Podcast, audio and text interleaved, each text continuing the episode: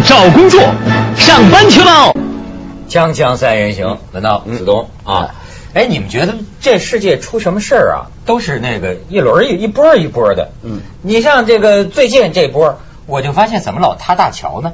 哦，这个塌桥，但是是老塌大桥，但是塌起来呢，这个原理是不一样的。你看，现在美国那大桥，我就眼睁睁看着呼塌塌了。对，然后咱们这个是九九江吧，叫啊，对，这呃呃广东那个嘛，广广东那个忘了给给船撞，给船撞也也他。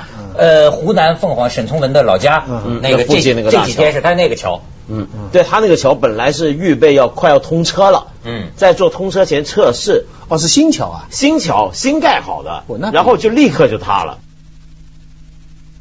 他塌的的方法，他的原因是这样，现在据说就是用那个建筑公司要赶，赶的时候怎么办呢？他就把工人分几组，那么就看哪一些工人的进度快，那组呢就拿冠军，就得奖的。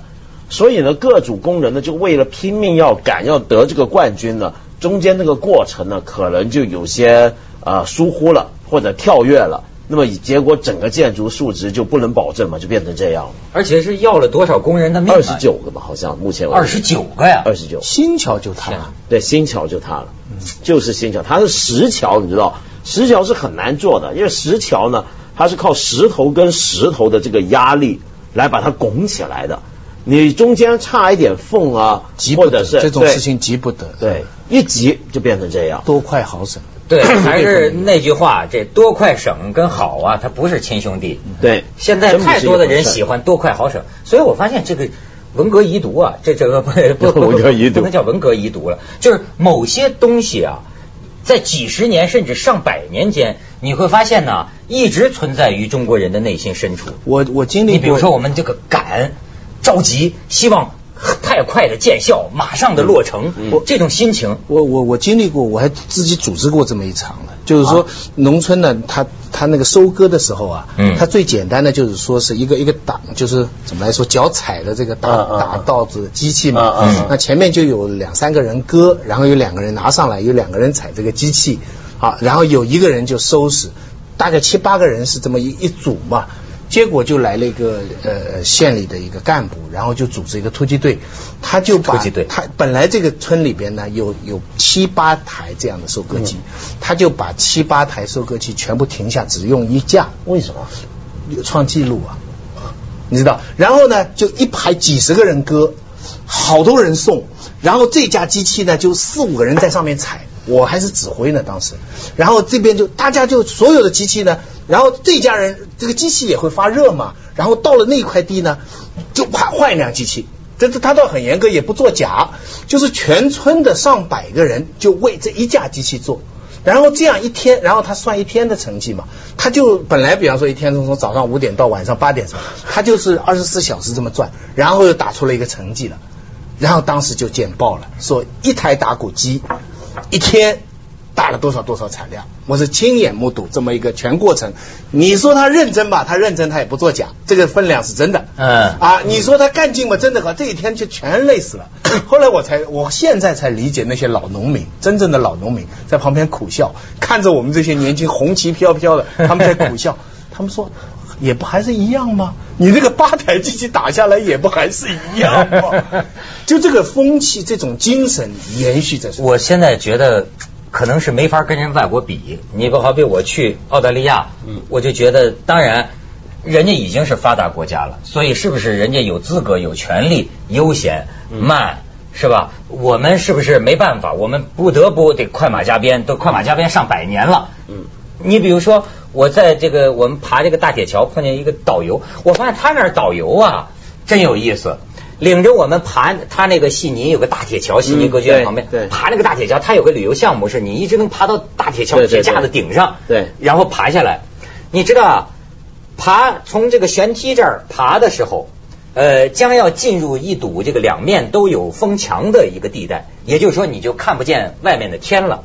在这个时候呢，我注意到他停了下来。哎，我说为什么停下来呢？他也不说话。原来啊，我一看。悉尼歌剧院旁边，夕阳就快落山了。嗯，那个太阳啊，就快落下去了。他就不说话，他就在那个铁架子那儿这么看。实际是引导这个他的这一个队，嗯都在这么看，一声不语的，一直看到这个太阳彻底落山了，嗯他再领着大家进入这个隧道。嗯就是你看他导游，他要让你看而且心思哈啊，而而且在往上爬的时候，我发现呢，咱就不耐烦，爬了三个多钟头，你知道吗？啊他老停就这么个桥，他老停，停到这儿。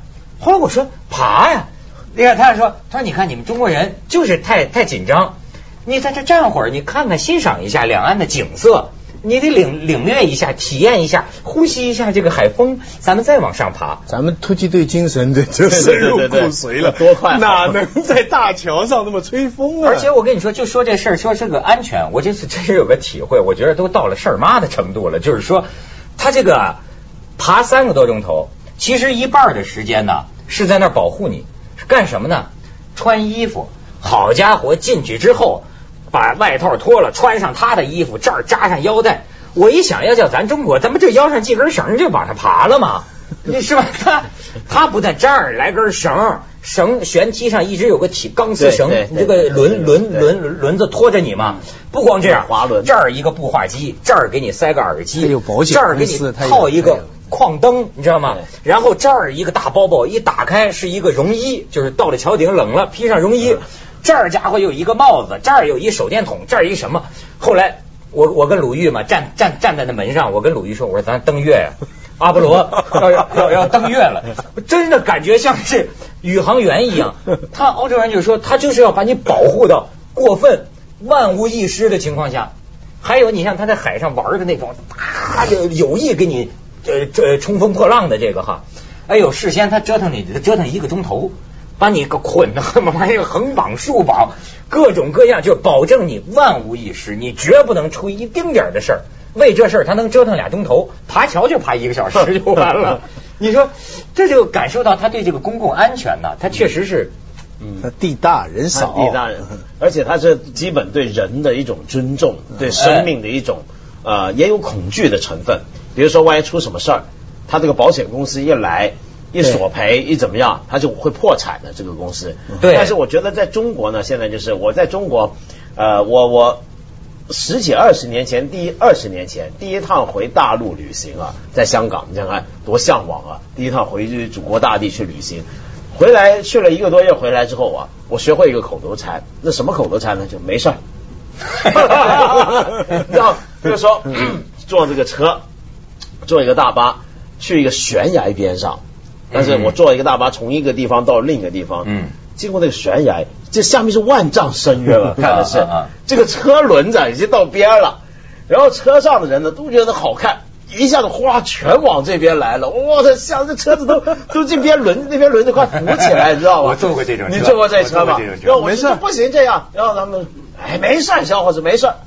我觉得中国人就是勇敢，就是我那一个多月回来之后，我就学会这句话，遇到什么事我就没事儿。有俩北京小孩儿跑西藏去，在在在西藏一个地方，你知道西藏更里边还有个地方叫纳曲的，对对对你知道吗？然后他们不是在纳曲，在另一个地方嗯开车，也是旁边是万丈悬崖，然后他们就跟那司机说小心点，这是悬崖。然后那司机跟他说，呃，从这里摔下去能看得见，到了纳曲摔下去看不见。哈哈哈哈，锵锵三人行，广告之后见。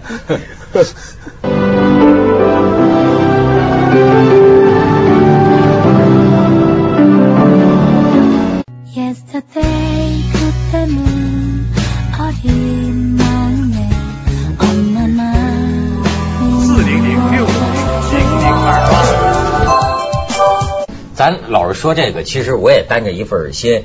一说这个，就有观众就骂，就说我们怎么崇洋媚外啊，老说外国好，就说中国不好不不好，骂骂中国人，你还是中国人吗？你自己，你你你就好比说我是深圳，我是深圳户口是吧？认识说你你是深圳人，你干嘛还说深圳不好呢？我觉得这个有有的人呐、他有一种这个喜欢自个儿站队。你比如说，哎，我是成都人，我我是四川人。其实那天我看韩寒接受采访，他说的我我也有同感。就是好比说，我说你这个城市环境不好啊，当然我要对比，我说比如说日本环境比较好，嗯那你说这个事儿其实不是为你说话吗？嗯那说了之后不就有助于他解决吗？那是呃这什么逻辑说啊？比如说我是深圳人，那我不能说深圳不好，我这深圳好好。那这对于我这个深圳市民，我感同身受的一切问题，又有什么益处呢？我我就觉得现在有有有的人呢、他有这么一个逻辑，你知道吗？这意思就相当于就等于说，有人可能很爱深圳，爱到一个地步，就你跟他说，你深圳这个山啊，不如喜马拉雅山高。他说你这怎么回事？你是不是不爱深圳？对，就好比说你是中国人，你怎么能说美国好呢？你怎么能说澳洲环境好呢？那那你不，我们身怎么说呢？上都有这个东西，就是说，我们看到不好的东西，我们自己可以说，但不喜欢别人说。你有没有这个情况？我我觉得香港也有很多这样的。对你在香港哈，你讲香港的问题哈，哎，你用普通话讲，香港人不高兴，但香港人自己的广东话骂香港骂的很厉害。对，骂的最狠就香港。哎，啊你你你你自己说自己不高兴，但别人来骂的你不舒服，你你碰到个外国人来讲中国不好，怎么着我们也知道这事情，嗯要你来说干什么？嗯这是不是心里是有点有点自卑呢？那肯定是的但是我都没法摆摆摆脱，我我我看到外国人抄一一些话来讲中国的事情，我知道要你们来说干什么？你们自己也有什么什么，我觉得不高兴。哎呦，这个咱们说好吧，我就觉得 好像好事说好哎事，我觉得我这个就是地域感呐、就好像不是特别强。嗯，我觉得就是呃，人生在这个地球上，比如说你生在中国，不是爱不爱国的问题，上帝就要我爱中国，对吗？我生在中国嘛，对吧？这是一个不言而喻的事儿。那么剩下的事儿就是每个人都想美好的生活、美好的社会、美好的城市、美好的国家，对吧？好就说好，不好就说不好，一切我觉得这些不，我觉得批评一个地方其实还是跟认同感有关。我觉得我我我承认有认同感，比方说我就不会去批评菲律宾，我也不批评非洲，我就对中国的事情为什么？就是因为我们在中我们我们生死在这个时代，在这个地方。是因为我们爱才这么说话，就是跟我有关。我们我讲爱太太太矫情了，对对对就跟我有关，我才说这个事情，是对不对？其实是是我我觉得很多时候是这么个心情。你像徐老师 好像又要讲深圳，我就不敢说话了。哦，对，你知道吧？现在香港政府提出一个，不是政府，政府的智囊团提出个建议要要港深一体化。对哇，真是畅想曲啊！你你看到没有？这个这是真是十年这风水转。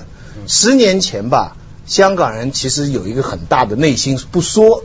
虽然这个董建华说国家好，香港好，什么什么嗯，其实是有一点担心的，总觉得这个会被大陆或怎么样怎么样边缘化，或者甚至于太一统化什么。可现在他们主动提出要要跟深圳啊啊越来越密切的融合嘛，哎就是叫做其实叫深港一体嘛。对这其实最早是深圳社科院嗯提出来的，啊但当年呢，那前几年呢，还是前几年提出来是香港没人理，笑他啊对嗯，而且有些官呢，就是那种啊，我干嘛跟你和融合啊，怎么样？就现在是反过来了，就香港特首的智囊机构主动提出来要这么搞。他有几条具体建议的，嗯两百多万深圳常住户口的，户口的可自由的随时来香港，那当然不工作，就是说你可以多次往返。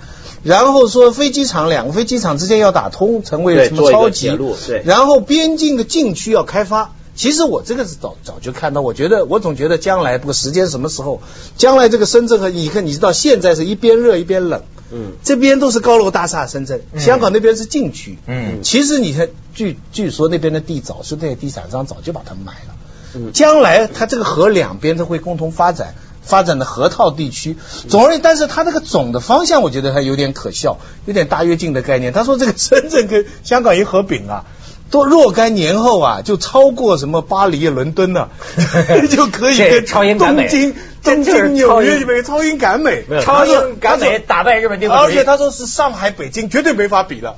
你这个香港这个有点无聊吧？他要超越的是什么呢？就是他我讲的是这个经济总量。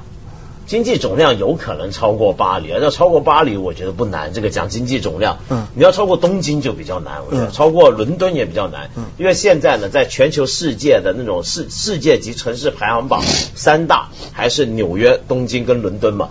你经济总量上面，我觉得你要达到那个程度还是有点困难。但是香港现在有个什么好处呢？就它已经变成国际第三大金融中心嘛。嗯但是香港有一个很严重的问题，什么问题呢？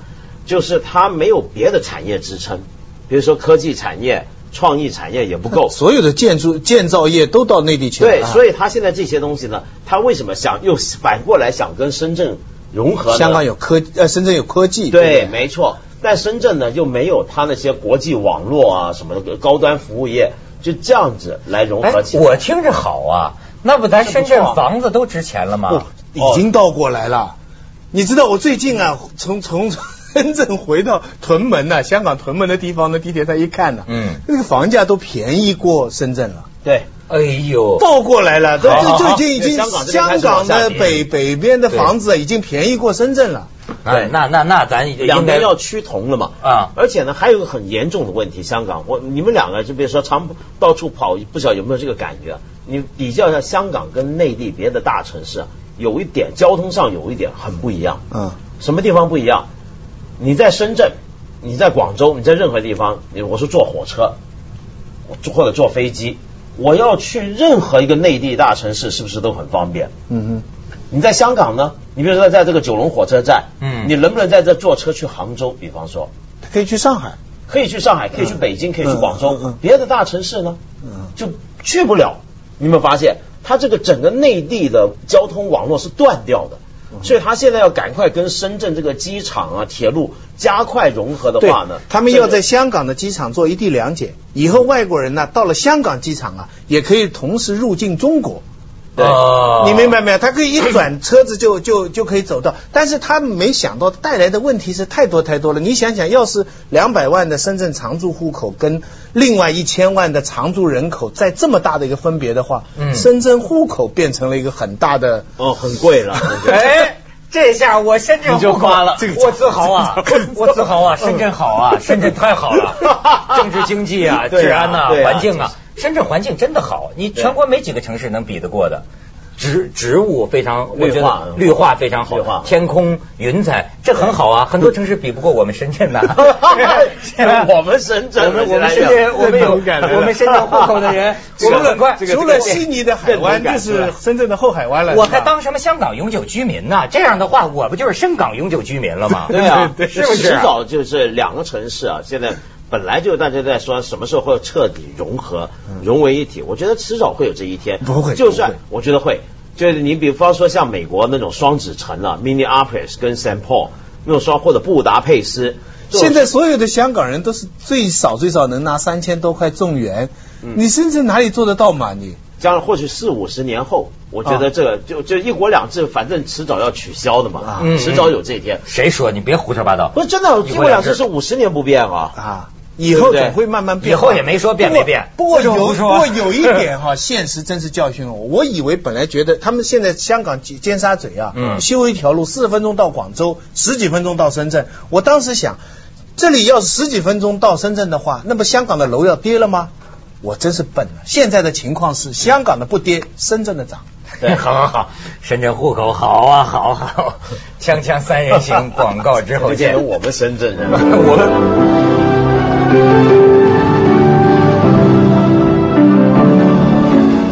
徐老师也是既得利益者，在深圳有我我我是政治经济事情都不懂，但是我最近就是一个问题老是困惑，请教很多人，就是说，那这个社会这么腐败又这么繁荣，怎么可能同时存在？你明白没有？就是说嗯我我最近碰到一些做生意的人，他们说帮人家那个干部安排出国旅行啊。嗯我说哦，你们做一个项目就要帮人家，他说全都要做的。嗯，他说他做成的所有项目都要安排干部出去考察的，嗯而且都花钱的，嗯只是以不同没一个例外。多少年来做生意，一个新加坡的一个做生意的人跟我说，嗯嗯嗯这在香港是不可能想象的。就香港这个这种事情是特例，在内地说白了这是惯例。这可可可是就是这么繁荣啊。它也这个深，你看深港这个前景，这个大桥，这个建筑，整个国家的 GDP，真是繁荣啊！这个两个方面我们都是眼睁睁看到，这你只要不闭上眼睛，这两方面都是不可否认的。是。怎么回事呢？这个？像这我个就不懂啊有这个。个 有个经济学家叫毛于轼嘛，最近不是提出过观点，说是为富人说话，给穷人办事儿，也是遭到一些争议嘛。他的观点就认为啊，就是说实际上这个呃这个企民营企业家啊，比如说实际真的创造了财富的增长。嗯，就是说这个这个 GDP 的增长啊，不是说都是那种空手套白狼啊，或者是什么泡沫，这实实在在的中国社会的财富有增长，比如人均住房面积也在扩大，这这个是也是事实。对对对，但问题是，你刚刚说这种腐败的现象啊，它跟这个财富财富的增长本来就是可以平行的嘛。只不过问题是到了一定时候，它中间这个矛盾会越来越明显。怎么样的矛盾呢？你比如说，你们想过，同样是做生意，你在香港做生意或者在大陆做生意啊，呃，理论上大陆做生意的成本比较低，对不对？可是实际上它风险成本高风险成本高，而且要算另一个成本。像你刚刚说，所有的这些干部都要送他去外面考察，都给钱，这个叫不叫成本？这就是成本，对不对？这种成本就是在外国打工或者做生意不用花的，或者花的少的成本。我跟你说那他就要减少别的方面的开支。我在飞机上还看那么一新闻呢，说咱们一个省的副检察长撤销党籍、撤销职务了。为什么呢？其其实也不能怪他，他就是政府真的一个组织一个公务旅行。你知道现在旅行社这中介啊，都成行成市了。嗯就是啊，组织旅行，芬兰给你发邀请信，实际这个邀请函是假造的。哦，你知道吗？结果在人赫尔辛基给人查出来，人说我们司法部什么时候给你们发 邀请函，让你们到我们这儿公务考察来了，扣了一晚上，遣返回去。这是所以这个问题揭出来了，就好比说人家南非那边华人社团都开会说不干了，说你们这个跟国内这些公务考察的。有时候做做样子都不做样子，连半天的时间安排，人家都不对考察对方部门要跟你开个会，那不愿意去开会啊，我玩去旅游啊。